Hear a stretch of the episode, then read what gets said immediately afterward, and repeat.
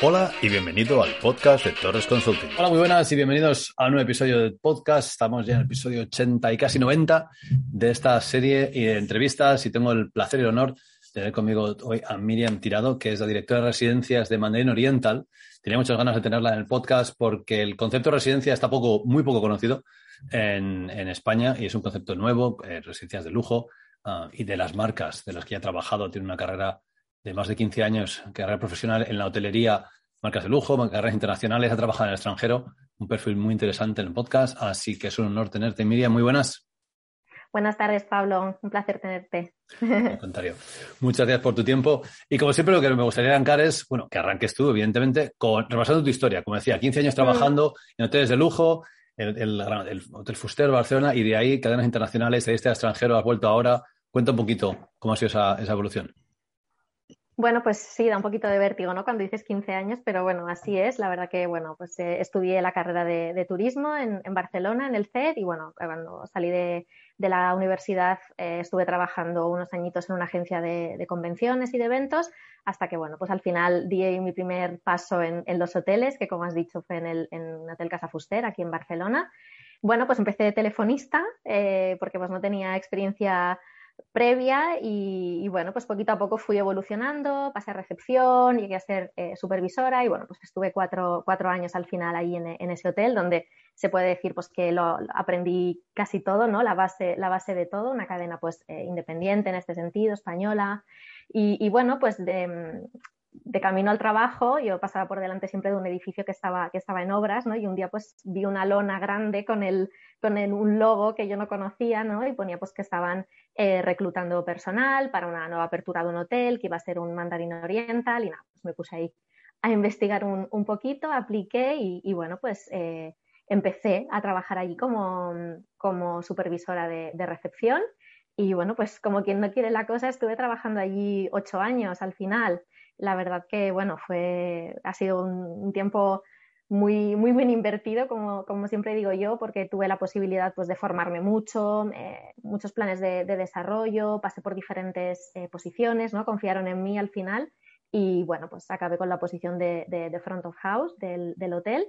Y, bueno, pues después de, ocho años pensé que era el momento un poco también pues de ver cosas diferentes, ¿no? De salir fuera y apliqué para la apertura de un hotel de esa misma compañía en, en Dubái. Y bueno, pues eh, me fui para allá en 2018 como Operations Manager de toda la parte del Front of House. Fue una aventura increíble de, de dos años al final, pues que bueno, acabó volviendo a Barcelona durante la pandemia. Y bueno, pues como muchísima eh, de la gente que nos escucha ahora, pues pasé unos nueve meses o así más o menos sin, sin trabajar y la verdad pues que, que fue duro, ¿no? Eh, no sé, pues una persona como yo súper activa, ¿no? En, el trabajo este de hoteles que siempre estás sin parar, ¿no? Que no tienes tiempo para casi nada, pues de golpe parar, ¿no? Y, por tanto tiempo pues eh, fue, fue complicado. Pero bueno, pues eso sirvió también para, mm, para volver a, a, reconectar, ¿no? A conectar con, con, todo, conmigo, con la gente, ¿no? Con los amigos, la familia y, bueno, pues eh, al final surgió la posibilidad de incorporarme a un nuevo proyecto para otra cadena internacional, para Six Senses, esta vez en Ibiza.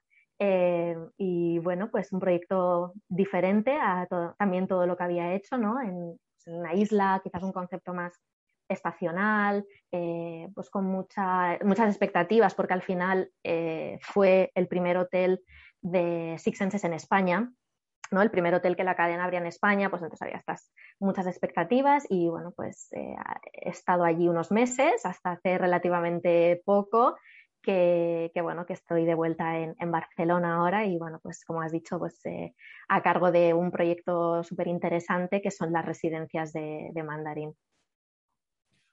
Muchas gracias por todo ese, repaso de marcas, países y, y, empresas. Eh, y quería preguntarte precisamente sobre esto, el tema de la residencia. Yo creo que hasta ahora no ha habido nadie en las sesenta y tantas entrevistas que llevamos que, que maneje el, el, tema residencia, así que me gustaría que me explicases a mí primero y sobre todo, por supuesto, al, al resto, ¿no? ¿Qué es ese concepto? ¿En, en qué consiste? Ah, porque en. España es relativamente nuevo, como decía, aunque muchas empresas internacionales lleven muchos años en otros destinos manejando y controlando um, bueno, edificios ¿no? o bloques de, de, mm. residencias de lujo. Así que en este caso, mm. residencias de Mandarín Oriental de Barcelona, ¿qué es o qué va a ser? Vale. Pues em, la verdad es que esta pregunta me pasa continuamente. Todo el mundo me pregunta qué es lo que hago, qué, qué, son las residencias y, entiendo ¿no? que, que, haya este desconocimiento, ¿no? porque es súper novedoso aquí, aquí en España. Eh, sí que es verdad que es un concepto muy arraigado en, en Asia y, y, en Estados Unidos, pero bueno, aquí todavía pues no, no, no estamos acostumbrados. ¿no? Em, pues este proyecto de, residencias es, bueno, es, un, es un edificio de, pisos, básicamente. Eh, van a haber 34, 34 apartamentos de lujo que se van a vender en propiedad. O sea, no, a veces hay la idea de que pueden ser de, de alquiler o, de alquiler vacacional, pero no, no, es así, ¿no? O sea, el propietario compra el, apartamento y ya pues decide si va a vivir allí el, todo el año, si quizás va a vivir unos meses, si lo va em, a alquilar, ¿no? Esto siempre del alquiler muy regulado, ¿no? O sea, siempre eh, pues no está permitido un alquiler temporal, se trataría pues de eh, periodos mínimos de un año, bueno, hay una serie de, de, obligaciones, ¿no? Que tienen los, los propietarios. Em, aparte de esto, pues el edificio tiene unas zonas comunes para todos los, propietarios, la, bueno, la entrada, el lobby, el aparcamiento, eh, la zona de descarga de mercancías y luego pues hay una planta donde hay eh, una zona exterior, que hay una piscina, hay una zona de, jardín, ¿no? Un poco pues para tomar el sol, para estar allí y luego una parte interior donde hay un gimnasio equipado eh, completamente, unos vestuarios.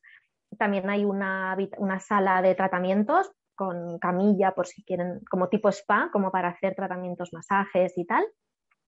Y luego hay una zona así abierta, eh, más como lounge, biblioteca, eh, pues con unos sofás, unas mesas, pues como un poco más de para tomar algo, para reunirse si necesitan. Hay también unos espacios cerrados, ¿no? Em, entonces nosotros, eh, Mandarin, va a ser quien eh, vamos a gestionar, diríamos, o administrar eh, la comunidad, ¿no? O sea, de todas estas, todas estas zonas comunes, ¿no? Pues, eh, pues gestionar el edificio, ¿no? El mantenimiento de las instalaciones, todo el tema de limpieza, seguridad, mantenerlo pues todo en perfecto estado de conservación, manejar proyectos, mejoras, em, a nivel financiero, pues la creación del presupuesto anual, ¿no? Aprobación por parte de los, de los propietarios, eh, asegurarse que, se lleve a cabo, eh, negociar contratos con, empresas eh, externas. Em, es súper importante pues, estar en comunicación constante con los propietarios y con la comunidad pues, para, entender todas sus necesidades y, solucionar em, todos los problemas. Y bueno, pues todo esto haciéndolo eh, con, ese servicio característico de, los hoteles de Mandarin Oriental, ¿no? O sea, el, personal y la forma de, atender al cliente o, de, gestionarlo siempre va a ser de la misma manera que se hacen los hoteles, ¿no? Es como si las residencias es una extensión, dijéramos, del servicio que un cliente puede tener en, un hotel. Em, sí que es verdad que dentro de cada apartamento eh, no, gestionaríamos nada, sino que, bueno, pues, al final es el el apartamento, el piso de cada uno y nosotros ahí no, no, accedemos, por así decir, ¿no? Pero sí que damos la posibilidad a los propietarios que puedan contratar em, una serie de servicios como los que tendrían un hotel, ¿no? Pues, por ejemplo, eh, contratar unos servicios de limpieza dentro de su, de su, apartamento, ¿no? Pues con los mismos estándares y con los mismos servicios que se haría en un hotel, con un cargo pues aparte, obviamente. O sea, el, el, propietario puede elegir hacerlo por sí mismo o contratar a quien quiera o tiene la posibilidad de hacerlo a través, a través nuestro. De la misma manera que haría lo de la limpieza, pues también paquetes de mantenimiento, ¿no? Pues revisiones em, puntuales o, mensuales o trimestrales de, toda de todo el acondicionamiento de, su casa, ¿no? De revisión, pues antes de que vengan, si ha estado cerrado seis meses, pues hacer como un chequeo, ¿no? Todo eso lo, lo puede contratar a, nivel, a, través, a través nuestro. Em, y bueno, pues siempre va a haber un, vamos a tener 24 horas conserjería, Así que bueno, este sería un servicio como el servicio de cualquier hotel. Cualquier cosa que el, cliente solicite, pues el, conserje va a estar, disponible. Y, a la vez, pues bueno, estamos trabajando ahora también en, una serie de, servicios que, que, los propietarios puedan tener en relación con el hotel. Em, eh, el hotel para quien no lo conozca, está en, Paseo de Gracia, las residencias también, pero no están, no están unidos, están separados por unas calles, ¿no? Entonces, bueno, tenemos que, ver qué tipo de servicios podemos ofrecer, pues a nivel de, de, room service o de, de F&B, ¿no? Que, podamos ofrecer a los, a los residentes. Entonces, bueno, todavía estamos eh, acabando de, concretar todo, todo esto.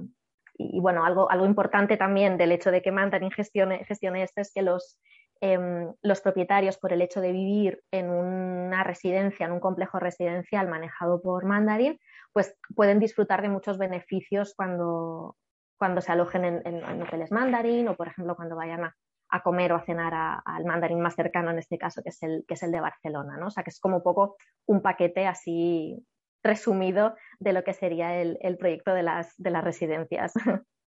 Sí, sí, sí. Perfecto. Pues mira, ya, hemos, seguro que hemos aprendido un montón de esta información. Eh, con lo cual, quería preguntarte cuál es el, día a día actual, porque claro, el día a día actual será muy diferente de lo que vaya a ser cuando, cuando abran. Ahora sería un poco una locura. Ya se ha hecho una apertura, comentabas, en, en Dubái, ahora esta apertura es diferente, a ser residencias. Con lo cual, ese día a día tuyo actual, ahora más o menos, ¿cómo es? Pues bueno, la verdad es que es, así relativamente nuevo también, también para mí, porque hace poco que, me incorporé al, proyecto, pero bueno, em, la idea es eh, en breve movernos a unas, a unas oficinas eh, como un pre-opening office para luego más adelante ya mover a las oficinas que estarán en el, en el edificio, que bueno, ahora mismo todavía está en, en construcción. Y bueno, pues básicamente mi día a día ahora mismo es muy, muy conectada al ordenador todo el tiempo, ¿no? Eh, la verdad que estoy constantemente con llamadas con, con, el equipo de residencias a nivel corporativo de, de Mandarin que están en Nueva York eh, entonces, bueno, pues ellos son los que han estado a cargo de este proyecto hasta que ahora ya me he incorporado yo. Entonces, bueno, pues un poquito haciendo todo, todo el handover de, todos los pasos ahora que, tenemos que seguir. Em, también, bueno, eh, visitando semanalmente la obra con el, project leader para ver qué, tal van los, los, avances.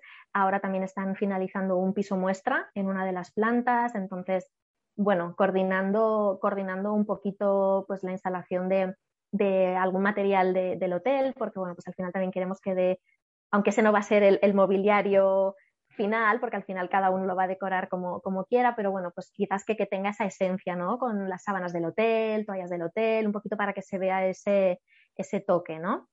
De, la cadena. Y bueno, pues sobre todo, pues como te decía, muchas llamadas con, con diferentes personas clave, ¿no? De los diferentes departamentos, pues servicios técnicos, eh, todo a nivel corporativo que ahora pues va a ir delegando un poquito en mí, ¿no? Pues eh, servicios técnicos, eh, informática, tecnología, seguridad, marketing, mucho tema legal también, tengo que estar enterada al final de, de, un montón de temas legales que claro, no es lo mismo que un hotel, son unas residencias, tienen otra eh, legislación al final, otro tipo de, bueno, de documentación, de acuerdos y básicamente mi día a día es, ese, también revisión de muchos documentos legales y bueno, estoy empezando también con, la parte de, recruitment, de, entrevistas, eh, porque aunque no abrirán las puertas hasta, hasta el año que viene, hay algunas posiciones que, que se necesitan en, en, unos meses y bueno, pues un poquito también estoy entrevistando al,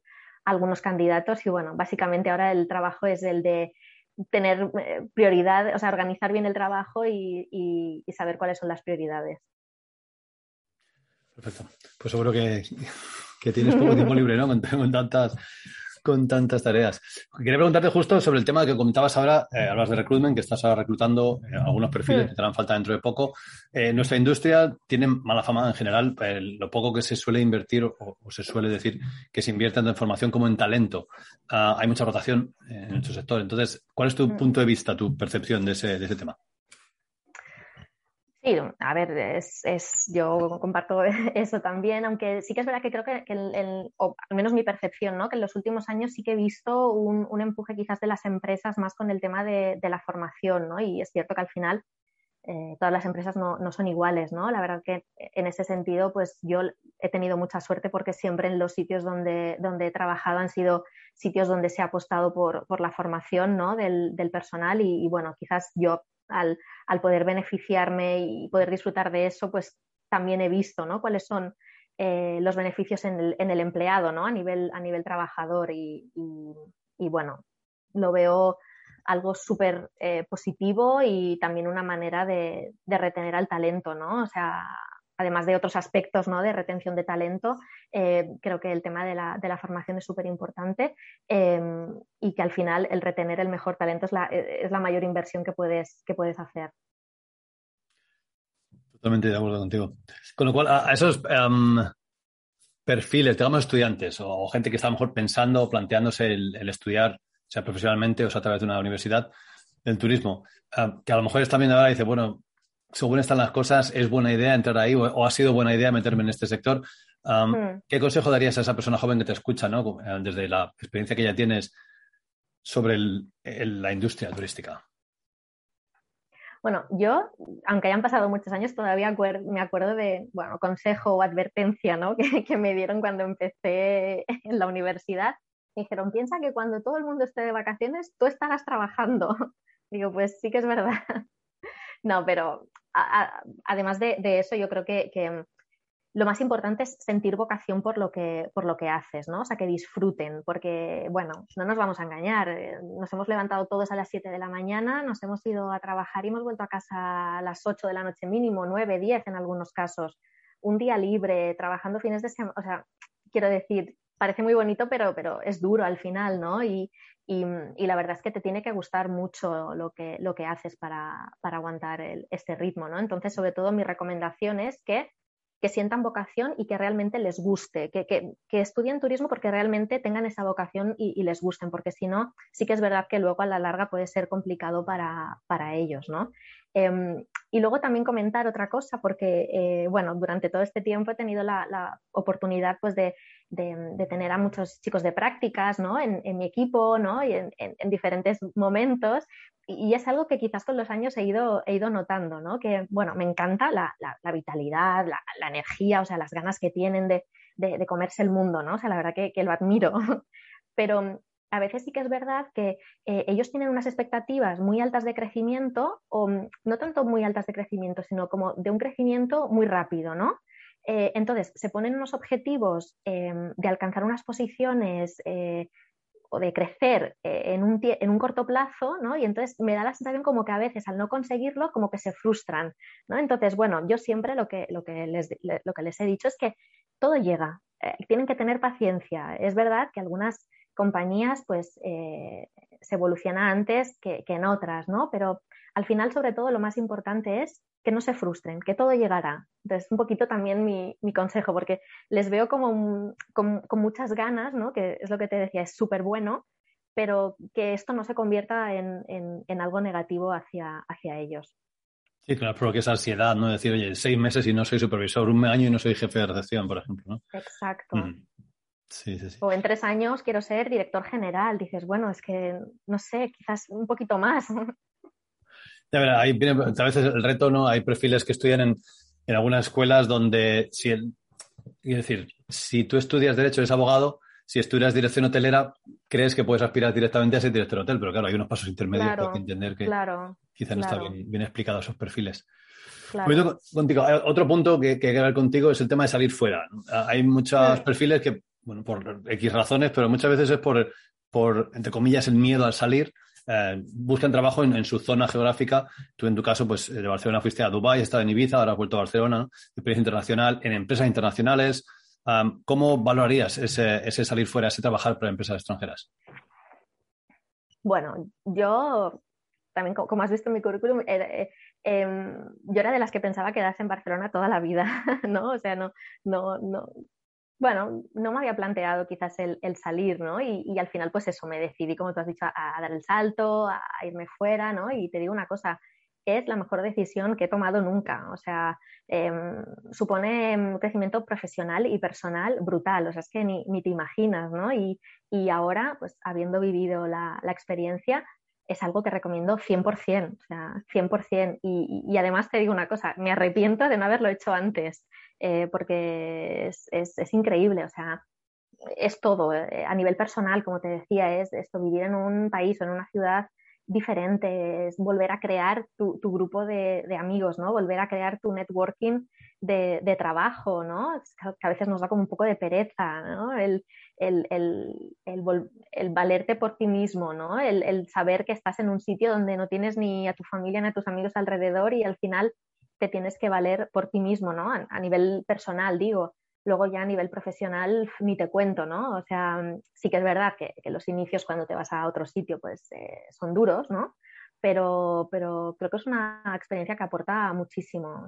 El, trabajar con, con, personas de, no sé, de diferentes eh, nacionalidades, ¿no? Vivir en la cultura del país, cómo eso también repercute o cómo eso también aplica en el, en el trabajo, ¿no? No es lo mismo trabajar en España que, que, en otro país, ¿no? El, no sé, pues eso, el afrontar nuevos retos, el salir de tu zona de confort, ¿no? Como, como se suele decir, ¿no? Eh, adaptarte, pues eso, a nuevas normas, procesos, a nuevas maneras de trabajar, o sea, no sé, creo que, como te he dicho, es, es eh, algo que, que, recomiendo 100% y que, y que creo que, que es súper, súper, súper necesario. Perfecto suscribo todo lo que dices. personalmente, claro, eh, la mayoría de mi carrera profesional ha sido fuera de España, con lo cual, no, que, pues claro que, te, doy la razón en todo lo que has dicho. Una última pregunta, antes de dejarte volver a tus eh, tareas. residencias, no es lo mismo que hoteles, lo has explicado el concepto que es. Alguien que le gusta el, turismo o esté ya en, la industria, pero le llama la atención el concepto de residencia.